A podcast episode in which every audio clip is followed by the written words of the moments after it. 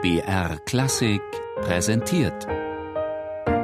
Stichwort: Lexikon der alten Musik. Immer sonntags in der Sendung Tafelkonfekt um 13.05 Uhr. Die Kantate. Ein Bestseller des Barock.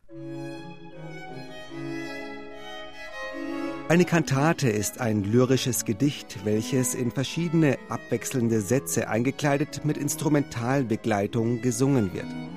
Die abwechselnden Sätze, woraus das Ganze besteht, sind die Arie mit ihren Abarten und das Rezitativ nebst dem Arioso, zwischen welche in den größeren Gattungen dieses Kunstproduktes auch oft Chöre eingestreuet werden.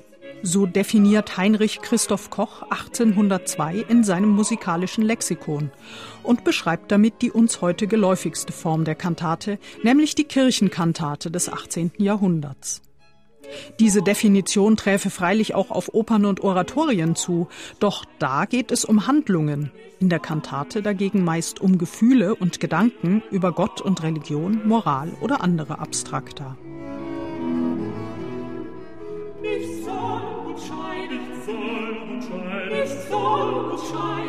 Die Ursprünge der Kantate liegen in Italien. Hier entwickelte sie sich zu Beginn des 17. Jahrhunderts aus der Monodie als meist weltliche Komposition für eine oder mehrere Singstimmen und Basso continuo. Diese frühe Kantate war strophisch, mit gleichbleibendem Bass, aber in jeder Strophe anderer Melodie in der Singstimme, die nahe am Text entlang kunstvoll und oft virtuos komponiert war. Mit der Zeit kamen rezitativische Abschnitte dazu, und in der neapolitanischen Schule um Alessandro Scarlatti war die Kantate nach 1700 eine beliebte Standardgattung mit zwei bis drei Arien und Rezitativen wie eine Art Mini-Oper. Und die Rezitative gaben der Sache die rechte Würze, wie der Dirigent Hermann Max betont in den Kantaten ist der eigentlich interessantere Ort das Rezitativ. Denn da geht die Handlung weiter, da wird erzählt, da wird gehandelt. Die Arien sind ja nur Reflexionen über, über das, was da vorher passiert ist oder so. Die uns heute präsenteste Form der Kantate ist sicher die deutsche Kirchenkantate, die im 17. Jahrhundert bei Komponisten wie etwa Michael Pretorius oder Dieterich Buxtehude immer beliebter wurde. Einfach jeder schrieb bald geistliche Kantaten, in denen der Chor jetzt auch eine wichtige Rolle einnahm, während Rezitative selten vorkamen. Das änderte sich um 1700, auch weil der Weißenfelser Pfarrer Erdmann Neumeister damals ein ganzes Buch mit Kantatenlibretti für den Gottesdienst herausgab, die klar in Ariose und rezitativische Teile gegliedert waren. Vertont wurden sie unter anderem von Georg Philipp Telemann und Johann Sebastian Bach, und für sie waren Rezitative nun obligatorisch.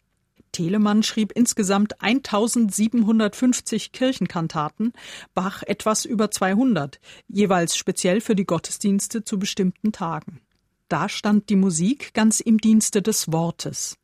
Der Dirigent Philipp Herweche präzisiert Bach ist kein Entertainment. Und darum muss ein Text verstehen, wenn man in einer Bachkantate nicht weiß, worüber es eigentlich geht, dann geht es nicht. Und dann ist Gefahr, dass Musiker mehr und mehr Effekt machen, schneller, spezieller spielen, ich weiß nicht was machen.